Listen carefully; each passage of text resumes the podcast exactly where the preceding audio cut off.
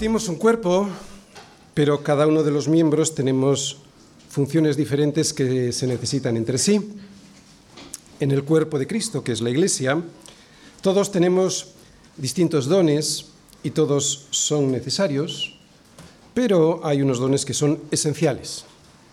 Y son esenciales porque si no, el cuerpo se muere. Son los dones de la palabra. Vamos a volver a repasar un poco esto. Primero vamos a recordar los dones generales, por llamarlos de alguna manera. Luego incidiremos en los dones especiales, esenciales de la palabra. En el Nuevo Testamento podemos ver diferentes habilidades que Dios le da a sus hijos. Son dones que Él otorga a su iglesia para que pueda hacer su labor en la tierra y así darle la gloria a Dios. Los hemos comentado en anteriores predicaciones. En la iglesia disfrutamos de personas con el don de servicio, con el don de acompañar, de animar y consolar, el de exhortar, el de contribuir económicamente, el de liderar y el de hacer misericordia y otros más. Y otros muchos ministerios que se derivan de estos dones. Todos estos dones generales, por llamarlos de alguna manera, ayudan al cuerpo a caminar y a trabajar como Dios quiere que lo haga ese cuerpo sobre esta tierra. Son dones que a pesar de la diversidad, o precisamente por ella, hacen del cuerpo una unidad fuerte. Y vimos que esa unidad, esa unidad del cuerpo, hay que conservarla tal y como Dios mismo nos la muestra en las Escrituras. Es lógico, porque fue Dios quien diseñó el cuerpo que es la Iglesia y debe ser a Él a quien hay que obedecer sin cambiar nada de su diseño para que el cuerpo cumpla correctamente con el propósito y funciones que Dios ha ordenado para ese cuerpo.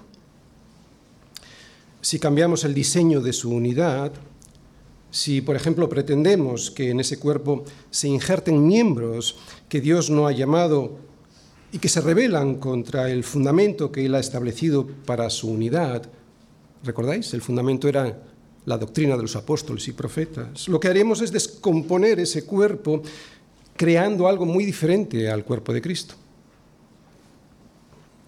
es lo que hace el ecumenismo actual. Buscar la unidad de la Iglesia a cualquier precio, saltándose un diseño que Dios manda guardar. Por eso Pablo decía que teníamos que ser solícitos no en crear, sino en guardar algo que ya nos había sido dado, en guardar la unidad del Espíritu que Dios nos había entregado, no en crear una diferente. Solo así, con la unidad que da tener un mismo Espíritu, un mismo Señor y un mismo Dios y Padre, podremos estar en disposición de crecer como creyentes, como miembros y como iglesia, como cuerpo. Aún así, a veces surgen problemas por causa de un egoísmo que nos impide caminar juntos, pero los podemos superar, ¿cómo? Decía Pablo que soportándonos. ¿Y cómo nos podemos soportar? Pues Pablo decía que practicando la humildad y la mansedumbre. Pero hay que recordar que este soportarse tiene condiciones, que para crecer bien como iglesia hay un marco del cual no podemos salirnos y ese marco es mantener en el cuerpo el mismo espíritu, el mismo Señor y un mismo Dios y Padre, sin cambiar nada de lo que el Dios Trino diseñó para su cuerpo en esta tierra y que está especificado en las Escrituras. Y es que la iglesia, como cualquier cuerpo, solo crece bien cuando sus miembros crecen bien. Es lo que vamos a ver hoy. ¿Cuál es y en qué consiste la perfección? Y luego veremos qué significa esta palabra. La perfección que Dios quiere para su cuerpo y cómo cuidarnos del error que mata a ese cuerpo que es la iglesia.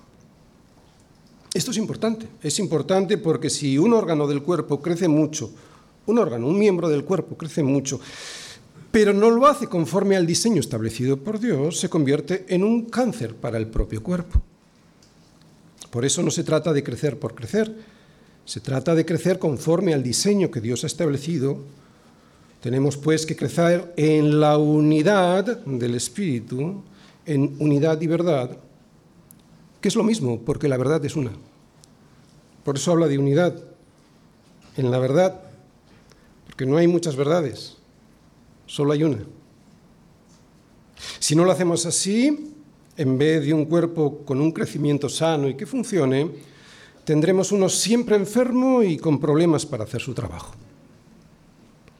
Y este crecimiento sano tiene un primer propósito, que los miembros pongan los dones regalados por Dios a disposición de ese cuerpo que es la iglesia. Este es el primer fin, que luego vamos a ver. Por ejemplo, el pie anda llevando al cuerpo y el ojo ve por dónde hay que ir para que el cuerpo no tropiece y caiga. Pero como hemos dicho al principio, Dios no solo da estos dones que llamamos generales a su cuerpo, para poder ver y para poder andar, sino que le dice qué es lo que hay que ver y por dónde hay que andar. Y eso Dios lo hace a través de un regalo fundamental, esencial, que le da un crecimiento sano y madurez al cuerpo. Ese regalo, ya lo vimos el domingo pasado, son los dones de la palabra. Y Pablo los nombra así, versículo 11. Y él mismo constituyó a unos apóstoles, a otros profetas, a otros evangelistas, a otros pastores y maestros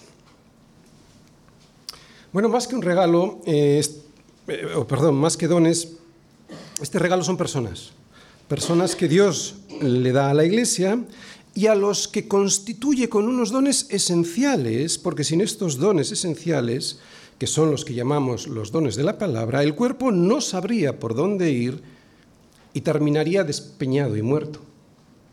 Por eso es necesario entenderlos bien, porque si los entendemos bien, los valoraremos y respetaremos. Valoraremos y respetaremos esos dones y eso hará que la Iglesia evite tropezar en el error. Un error que nos puede llevar a la falta de santidad o incluso a la perdición de la vida eterna. Por eso Pablo se preocupa por este asunto y nos explica el motivo por el cual Dios constituyó, Jesús constituyó los dones de la palabra versículos del 11 al 16.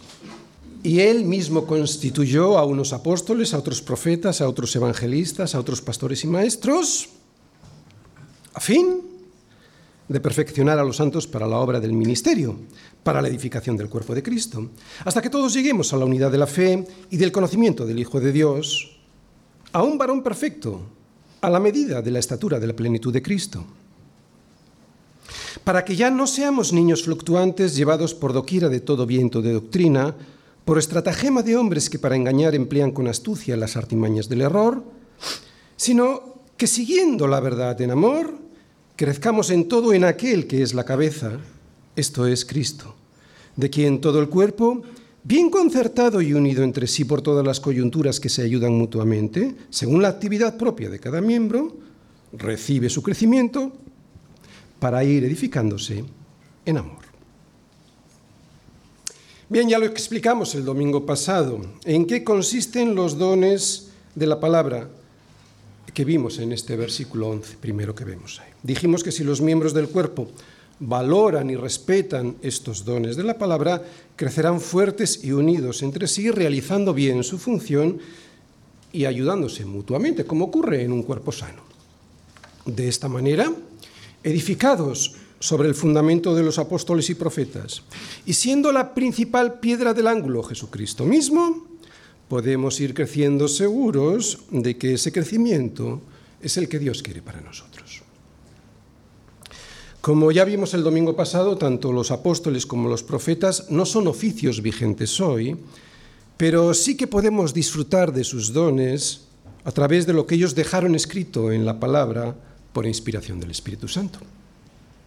Sin embargo, los otros dos, los evangelistas y los pastores y maestros, sí son vigentes hoy en día, son oficios vigentes hoy en día. Así pues, los cuatro oficios que vimos en el versículo 11 y conocidos como los dones de la palabra, son hombres regalados por Dios para que su iglesia pueda ir creciendo en santidad, en perfección, luego vamos a ver qué significa esta palabra, sin caer en el error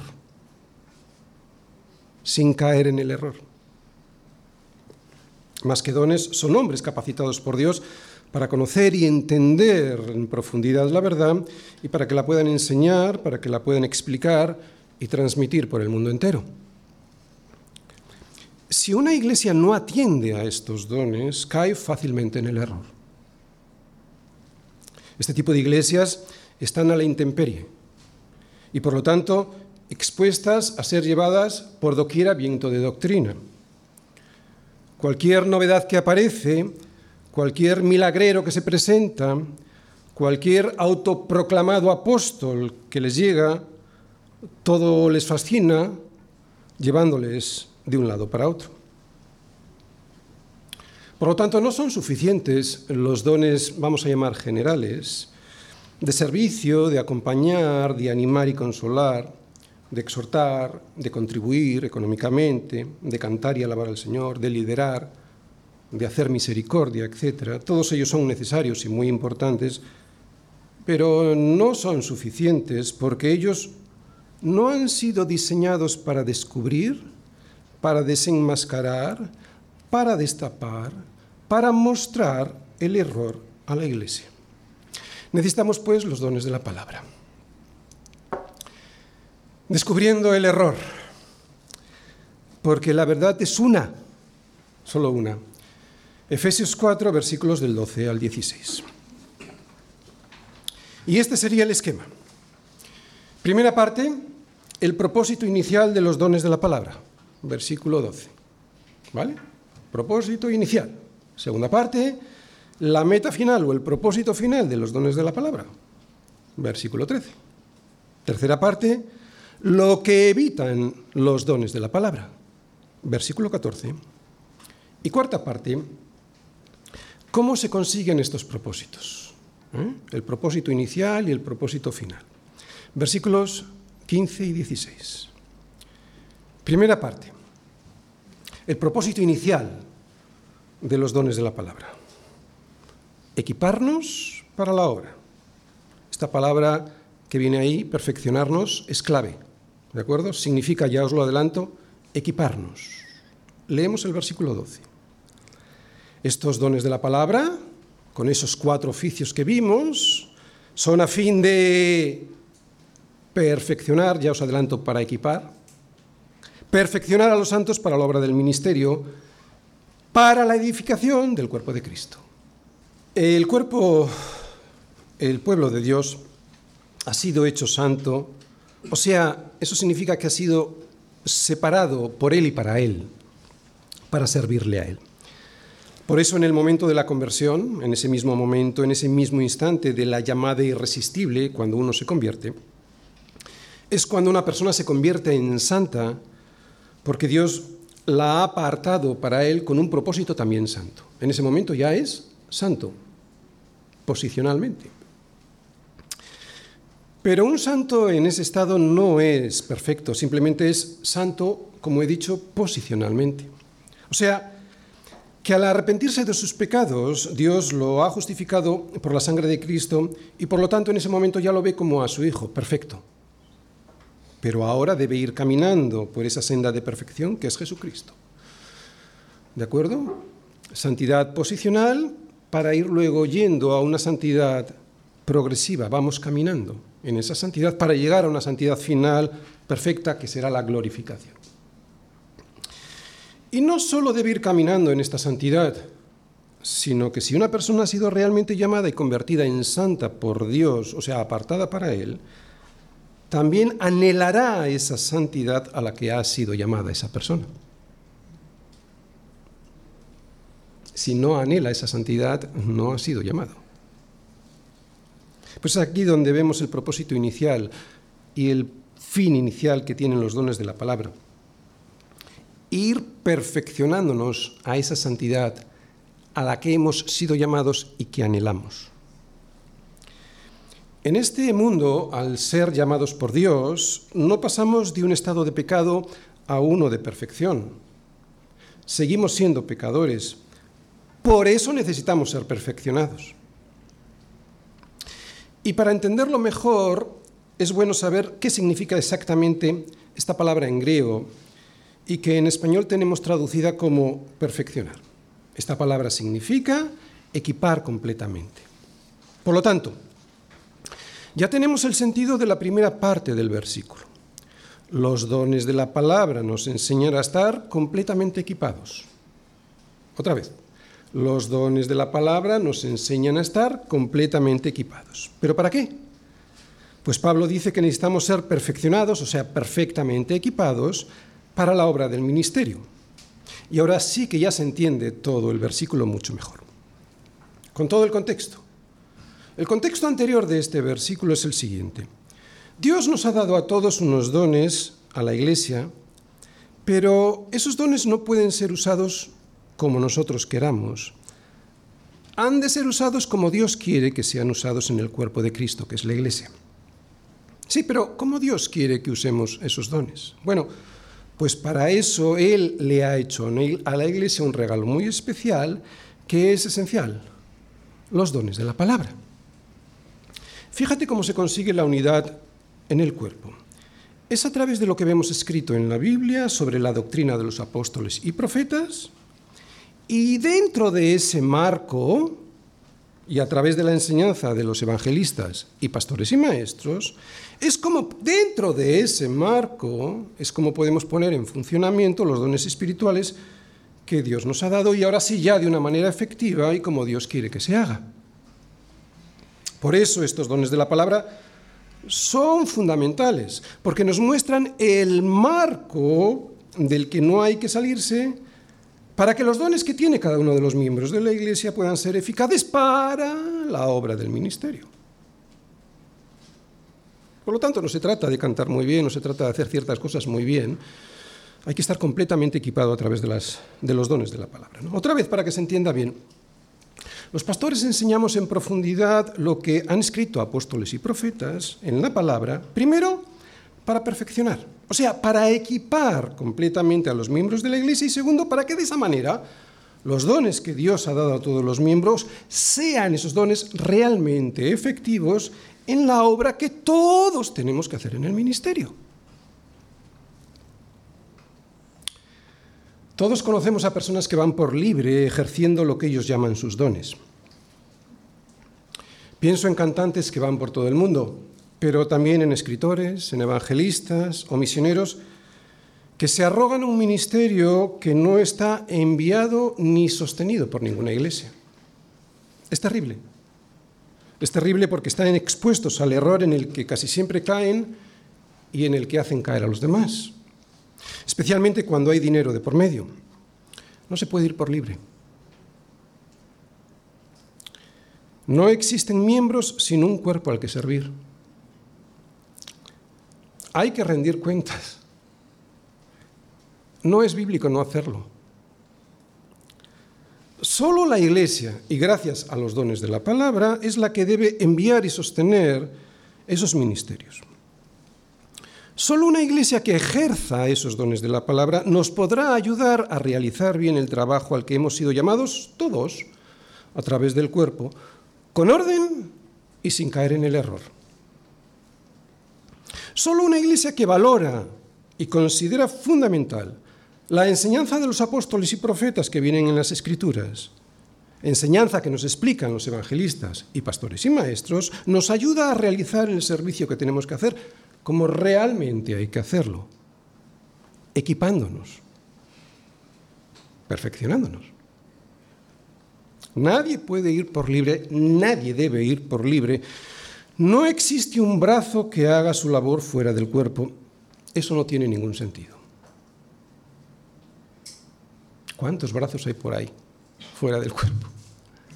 No existe ningún ministerio sin su iglesia que lo sostenga. Fíjate bien en el proceso. Eh, todos los dones son para edificación del cuerpo de Cristo, pero los dones de la palabra tienen el fin de equipar completamente a los miembros para que puedan servir lo mejor posible a la iglesia. O como lo dice Pablo, para perfeccionar a los santos para la obra del ministerio. O sea, y de esa manera, ya perfeccionados, o sea, ya completamente equipados, esos dones o esos santos pueden edificar correctamente el cuerpo de Cristo conforme al don ¿Qué ha recibido cada uno. Todos hemos recibido algún don, pero necesitamos ser equipados, equipados lo mejor posible para poder ejercer esos dones como Dios quiere que lo hagamos. ¿Y cómo Dios quiere que lo hagamos? Bueno, tiene un propósito para edificar correctamente el cuerpo de Cristo, que es la Iglesia. Así pues, eso es lo que hacemos los pastores y maestros con la predicación de la palabra o los discipulados, equiparte, perfeccionarte, equiparte, ¿para qué? Para que seas efectivo en la obra de Dios. Así pues, la obra de edificación es de todos, no solo de los pastores y maestros. Es por lo que dice Pablo que todos los santos deben ser perfeccionados, equipados. ¿Hay alguno aquí hoy en este momento que se esté preguntando si están dejando que sus pastores y maestros perfeccionen los, dones que Dios les dio para poder sostener con su servicio la obra del ministerio en esta iglesia? Porque la carga la llevamos todo el cuerpo, no solo algunos miembros. Quiero decirlo con amor, pero también con la verdad. Si hay alguien que todavía no colabora con sus dones en el cuerpo, entonces es que todavía no es parte del cuerpo. Es puro sentido común, ¿verdad? Te animo a relacionarte con los demás para ir viendo las necesidades de la Iglesia, porque esa es la manera de descubrir, poniéndote a trabajar, es la manera de descubrir los dones que hay en ti. No tengas miedo. Muy bien, acabamos de ver el propósito inicial de los dones de la palabra, o sea, equiparte para la obra del ministerio. Vamos a ver ahora la meta final, versículo 13.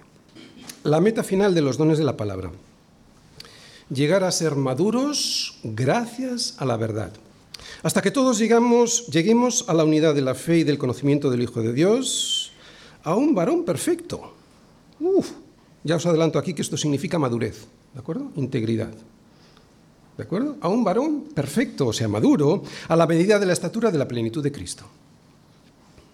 Bien, lo primero que quiero decir es que la unidad de la fe y el conocimiento del Hijo de Dios lo debemos tener todos en la iglesia.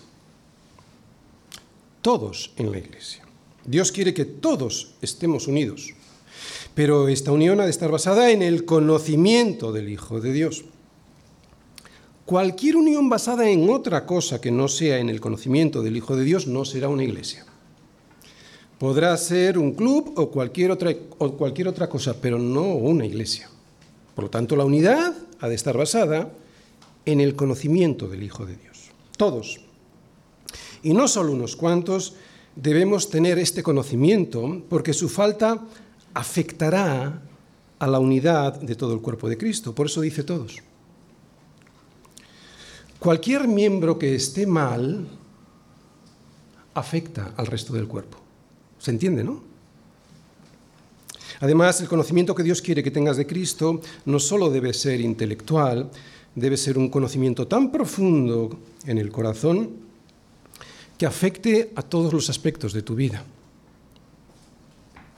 Querer ser igual a Cristo, o sea, ser un varón perfecto, ¿recordáis? Maduro, a la medida de la estatura de la plenitud de Cristo, ese debe ser el modelo a imitar, el de todos. Y aunque sabemos que es imposible conseguirlo en esta tierra, eso no significa que no deba ser mi anhelo y mi ambición.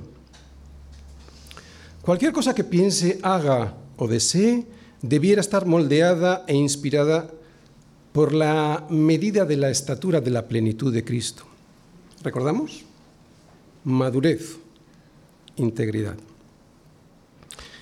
Por eso no se trata de venir a la iglesia para conocer intelectualmente a Cristo y ya está, se trata de que ese conocimiento intelectual que recibo en los sermones descienda, descienda de tal manera a mi corazón que yo ya no vuelva a ser igual que ayer. Es difícil, yo lo sé, no es fácil. Este caminar juntos como iglesia para llegar a la unidad de la fe y del conocimiento del Hijo de Dios requiere esfuerzo, perseverancia, pero de todos, de todos juntos. Por eso luego hay armonía, porque hay una unidad basada en un conocimiento, el del Hijo de Dios. Vale, pero ¿cómo se consigue llegar a ser un varón perfecto, o sea, maduro? a la medida de la estatura de la plenitud de Cristo. Se consigue, como hemos dicho, a través de la unidad todos juntos, una cosa, la unidad y del conocimiento del Hijo de Dios. ¿Por qué habla de unidad Pablo? Y lo basa en el conocimiento del Hijo de Dios. Porque la verdad es una. Ahí es donde debe estar nuestra unidad, en esa verdad que es una. Otra vez, el propósito por el cual Dios constituyó a unos apóstoles, otros profetas, a otros evangelistas y otros pastores y maestros es, primero, lo vimos en el versículo 12, en la primera parte de esta predicación, para equiparnos. Para equiparnos para la obra del ministerio y segundo, lo estamos viendo en este versículo, para ayudarnos a caminar todos juntos con el objetivo final de ser cada día más como Cristo, o sea, ser maduros. El propósito inicial, equiparnos para la obra, versículo 12. El propósito final, ser como Cristo, que es lo que estamos viendo en el versículo 13. Y este segundo propósito del versículo 13, el propósito de la madurez se consigue, primero, a través de la unidad de la fe, y esta unidad de la fe se consigue gracias al conocimiento del Hijo de Dios. La unidad de la fe es algo en, lo que tenemos que trabajar todos. Y esta unidad de la fe solo se consigue escuchando la palabra. Para que mi fe deba descansar solo en Cristo y no en lo que yo creo que es Cristo. ¿Por qué? Pues porque es muy fácil desviarse de esa unidad de la fe que la Biblia enseña y terminar teniendo cada uno una fe distinta. Solo se puede crecer bien si conoces la verdad que es una. Otra vez, la verdad, por definición, es una, no muchas. La fe es la fe en el Hijo de Dios, pero el Hijo de Dios solo se revela al hombre en las Escrituras a través del Espíritu Santo. Por eso necesitamos los dones de la palabra, para que nos muestren a través de las Escrituras y del Espíritu Santo cuál es la unidad y el conocimiento del Hijo de Dios que necesitamos para llegar a ser como Cristo. Porque no vale cualquier conocimiento por eso necesitamos los dones de la palabra, porque el conocimiento ha de ser pleno y no un simple conocimiento. La palabra conocimiento, que ya os expliqué en la anterior predicación, y que en otras versiones de la Biblia, en otras diferentes a la Reina Valera del 60, viene esa palabra traducida como pleno conocimiento, es porque viene de la palabra griega epignosis, que significa un conocimiento preciso, claro, correcto de quién es el Hijo de Dios. Este conocimiento no es el que procede de estudios académicos o de una gran capacidad intelectual para entender la Biblia. Se trata del milagro que Dios le produce al hombre, el milagro que Dios produce en la mente cuando la palabra es expuesta fielmente y el Espíritu Santo toca nuestro corazón. Y no nos resistimos al Espíritu Santo. Por eso, y para llegar a la madurez, a la medida de la estatura de la plenitud de Cristo, no nos vale con un conocimiento superficial, necesitamos un conocimiento profundo de quién es Cristo y su sacrificio en la cruz por nosotros. Y sin los dones de la palabra no se puede llegar a este conocimiento profundo de quién es Él y mi necesidad de Él. ¿Quién es Él y mi necesidad de Él. Sin los dones de la palabra solo nos fijaríamos en un Jesús al que pedirle cosas, como salud, dinero y bienestar. Es cierto que conocer a Jesús de esta manera profunda nos llevará toda la eternidad, pero esto no significa que no comencemos desde ahora para llegar a entender el tremendo amor que le llevó a morir en nuestro lugar y mi necesidad de Él.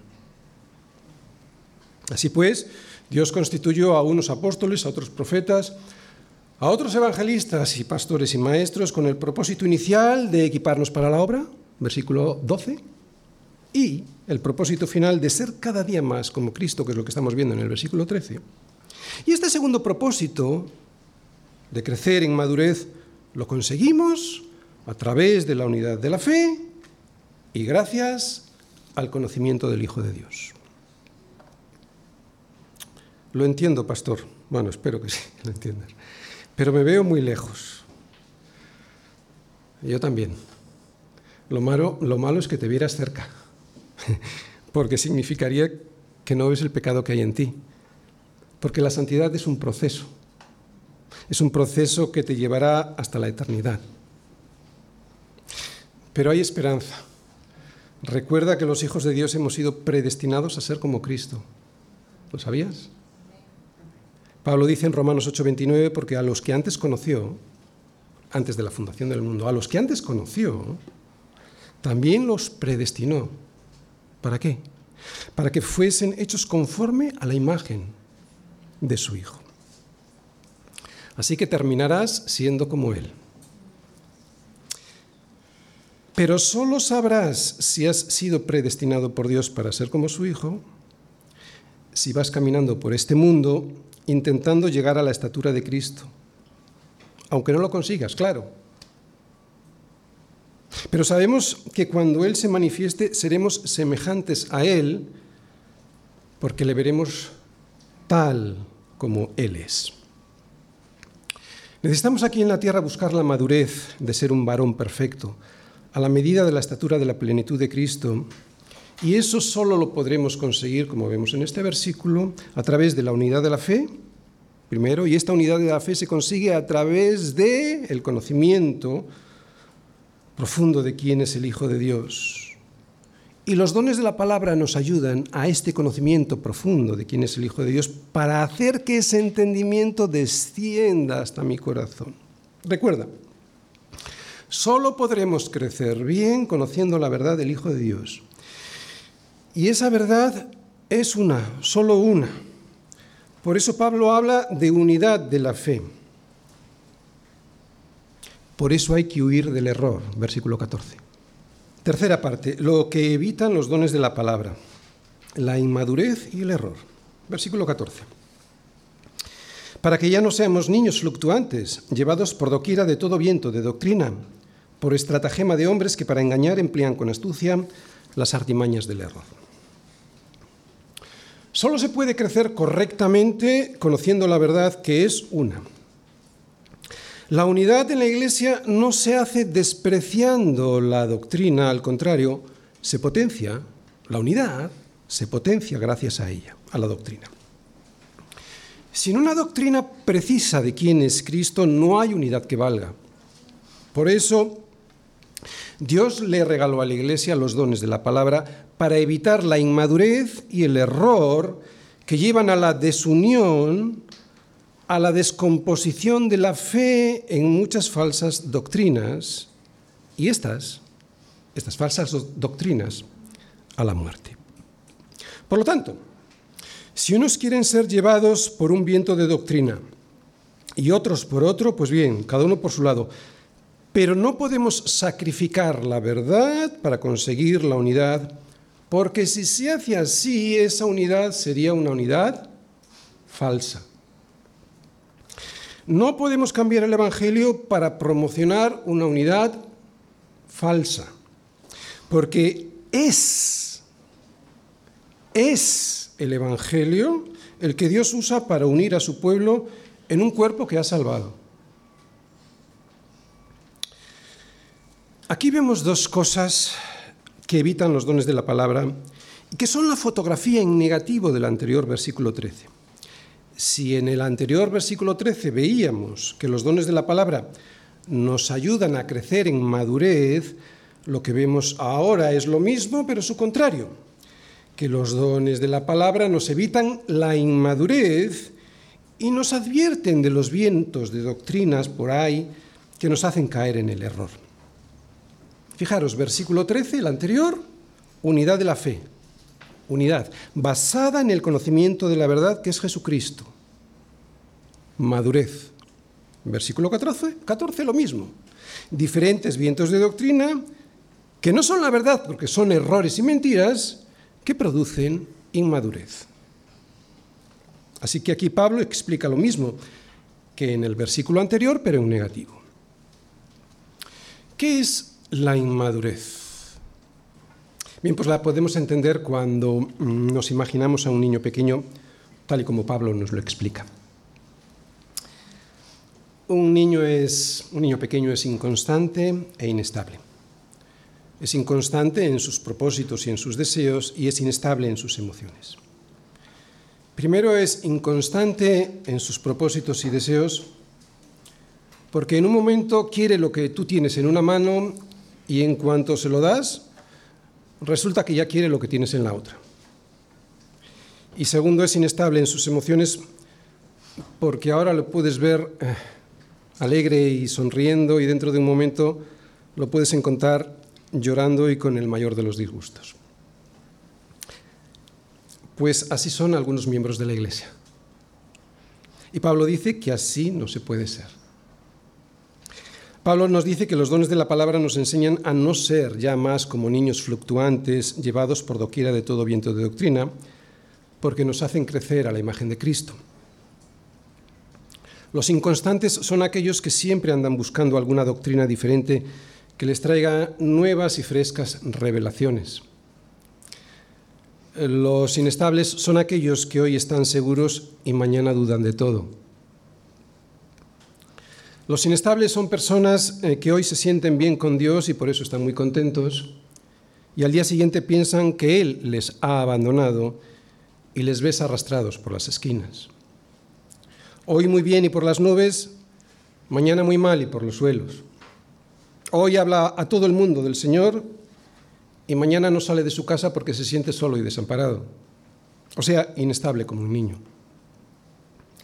La inconstancia proviene de no saber quién es Dios y el propósito que tienen las pruebas para la vida del creyente. Por eso Dios nos da los dones de la palabra porque no quiere que ya seamos como niños inmaduros. Y para que con esos dones, los dones de la palabra, podamos construir el marco de referencia del que no salirnos, marco basado en las escrituras. La inconstancia proviene de no saber quién es Dios y el propósito que tienen las pruebas para la vida del creyente, o sea, por no tener un marco de referencia claramente definido, o sea, la verdad que es Jesucristo. Por eso, en cuanto el mar y el viento están embravecidos, soplándose y levantándose de un lado para otro, el inconstante se irá con él. Si hoy el viento sopla del noroeste, pues allá que se va.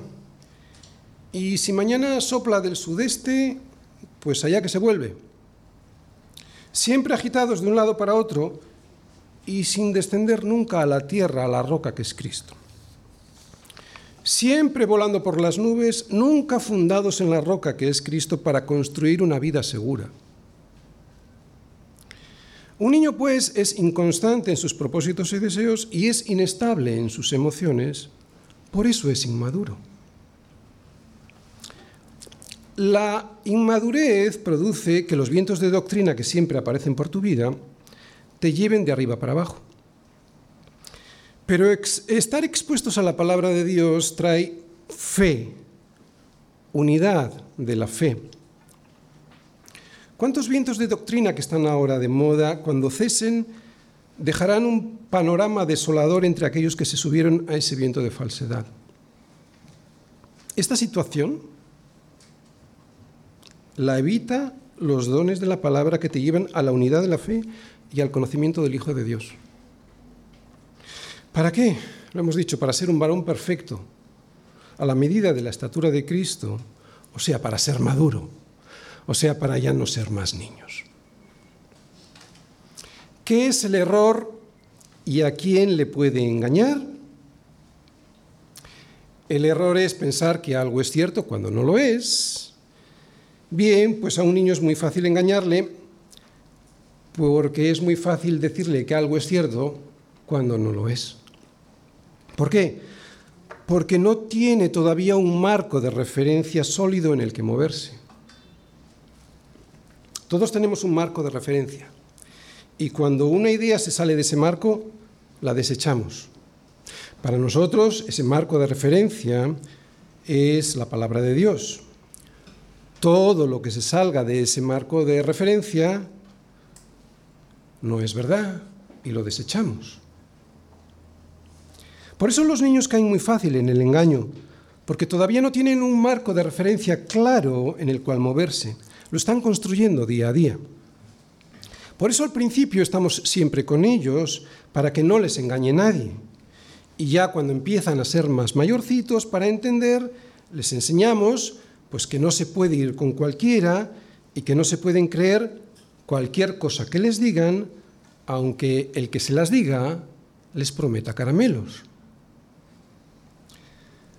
Pues de la misma manera ocurre con algunos miembros de la Iglesia, que caen muy fácilmente en el engaño yendo de un lado para otro, porque aquí les prometen caramelos y dinero fácil y allí milagros y sanidades. Y así están, como niños fluctuantes llevados por doquiera viento de doctrina. Estos vientos de doctrina son estratagemas de hombres, no la palabra de Dios.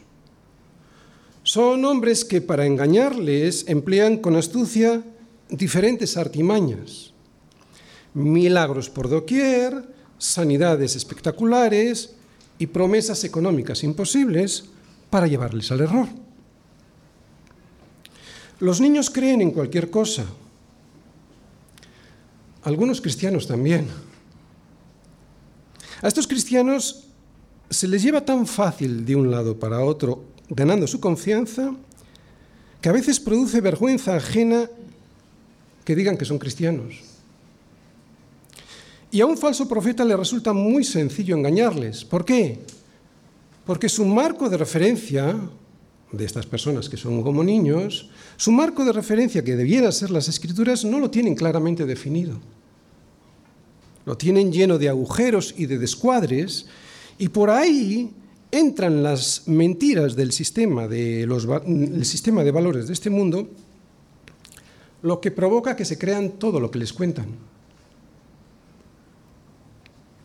Hoy puede ser una cuestión de sexualidad, pero mañana una de moral, de política, de economía. Es en esta moral, en esta política, en esta economía, en donde empiezan a poner su confianza, aunque digan que es en Cristo en quien confían. Sin embargo, su base, la base sobre la que construyen su vida ya no es la roca, que es Jesús, sino una teología preñada del sistema de valores de este mundo que dará a luz un monstruo que les terminará por llevar a él y a su familia al abismo de la perdición. Nuestro ejemplo de inspiración ha de ser siempre Jesús, un hombre fiel a su Padre y sus enseñanzas, un hombre valiente que se enfrentaba a los vientos de los fariseos y a los mares de los saduceos, y que no se movía de su posición por mucho que le amenazaran de muerte, le pegaran o le insultaran. Esto es un hombre maduro, esto es un hombre íntegro. Tampoco se rindió al engaño del diablo cuando le ofreció el diablo todos los reinos de este mundo. ¿Recordáis? Al llevarle a un monte alto y mostrarle en ese momento todos los reinos de la tierra, le dijo el diablo, a ti te daré toda esta potestad, todos estos poderes y la gloria de ellos. Pero el diablo le puso una condición. Le dijo, si tú postrado me adorares, todos serán tuyos. O sea, traiciona a la verdad y véndete a la mentira. Entonces, respondiendo Jesús, le dijo, vete de mí, Satanás, porque escrito está, al Señor tu Dios adorarás y a Él solo servirás. Jesús, un hombre íntegro, dispuesto a enfrentarse a la mentira para mostrar la verdad, aunque eso le costara la vida como de hecho le costó al morir en una cruz integridad y madurez, huyendo del error y destapándolo.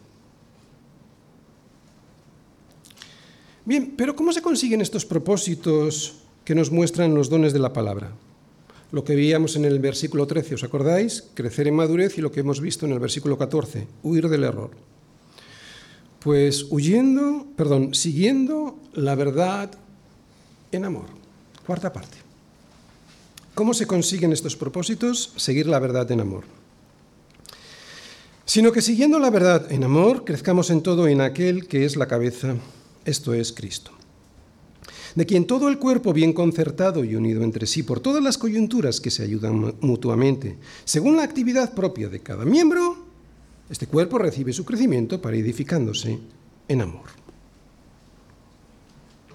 Muy bien, los propósitos que hemos estado viendo hasta aquí, el propósito inicial y el propósito final, se consiguen cuando no prestamos atención a lo que nos engañan con falsas doctrinas.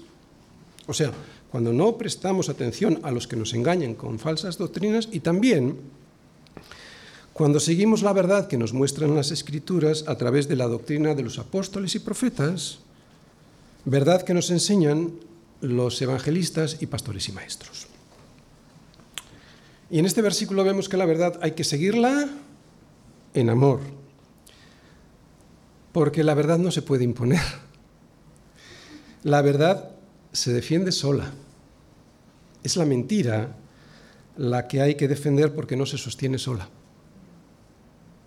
Mirad, las personas que a mí más me gusta cuando veo que hacen apologética y defensa de la fe, no son aquellas que se pelean defendiendo la verdad, son aquellas personas que simplemente la muestran.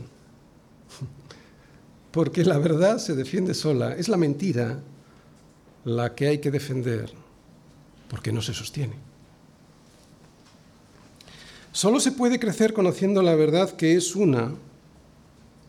Solo se puede crecer conociendo la verdad que es una a través de un cuerpo al que Dios le regala diferentes dones y cuya cabeza es Cristo. Y como ya hemos visto, están los dones generales, que Dios da a todos los miembros de cuerpo para que ejerzan la actividad que le es propia a cada uno de ellos y que son muy importantes. Pero están los dones especiales de la palabra que son los que nos ayudan a crecer en madurez y a huir del error. Primera enseñanza de estos versículos. Para poder crecer hay que seguir la verdad, pero debe ser en amor. Segunda enseñanza. Todos los miembros del cuerpo ayudan a ese crecimiento como uno solo, colaborando cada uno según su actividad. Aquí vemos que Pablo vuelve a comparar a la iglesia como un cuerpo, con un cuerpo. Y dice que todos los miembros se ayudan entre sí con los dones que le fueron regalados para poder crecer concertada y unidamente. Esto significa que solo un cuerpo bien concertado y unido entre sí por todas las coyunturas que se ayudan mutuamente podrá crecer si se edifica en amor. Y aquí el amor se ve en el desprendimiento que hace cada uno de esos miembros cuando realiza su servicio buscando el bien de todo el cuerpo. Esto es lo que tenemos que hacer si queremos ser maduros como un varón perfecto, a la estatura de la medida de Cristo. Primero, seguir la verdad en amor, pero no cada uno por su lado, sino segundo, cooperando todos juntos y en armonía en la iglesia con los dones que Dios nos dio. Solo así podremos crecer sanos, cada uno de nosotros y toda la iglesia. Termino. Solo se puede crecer bien conociendo la verdad que es una. Los vientos de doctrina siempre estarán soplando sobre la Iglesia. Por eso necesitamos descubrir esos vientos del error y para ello es fundamental, son fundamentales los dones de la palabra que vimos el domingo pasado en el versículo 11. Quiero hacer dos preguntas. ¿Eres de los que está atento al error ¿O eres de los que te crees todo como los niños que no disciernen la verdad de la mentira? ¿Eres capaz ahora mismo de decirme uno, dos o tres falsos maestros de los que pululan por Internet o en la televisión o que escriben libros o que andan por ahí de gira en el mundo cantando? Porque si no eres capaz de discernir el error, serás levantado de la roca y llevado de aquí para allá por cualquier viento de doctrina. Y estos vientos de doctrina vienen por las artimañas de los hombres que tienen la astucia de engañar a los creyentes como a niños usando el error. No presentan a Jesús como el Señor y Salvador. Lo que te enseñan es a un Jesús que te va a ayudar a ganar dinero, poder, fama y placer. Cuidado con Internet, porque por ahí salen muchos falsos maestros que inducen al error. Lo hacen con artimañas para engañar a los que escuchan. Lo hacen con un lenguaje que es bíblico, sí, pero lo tuercen para hacer decir a la palabra lo contrario de lo que dice. ¿Eres de los que, después de escuchar una canción evangélica, luego ya se te puede decir cualquier cosa que te la crees? Lo digo porque hay gente en televisión, en internet, en la radio, que te pone una canción y después te sueltan una barbaridad. Cuidado con las artimañas que usan estas personas para engañar a los que son como niños, a los que no han madurado en la unidad de la fe y en el conocimiento del Hijo de Dios. Cuidado porque son hombres perversos que, que tuercen la verdad a sabiendas para promocionarse ellos y sus carteras, sus monederos, sus billeteras. No presentan la verdad que es Jesucristo, sino su propio beneficio, pero nosotros predicamos a Cristo crucificado, dice Pablo. Que el Señor nos siga manteniendo unidos y creciendo seguros y firmes. Unidos gracias a los dones que nos dio a todos, como coyunturas que se ayudan mutuamente. Y creciendo seguros y firmes gracias a los dones de la palabra, a los dones esenciales de la palabra.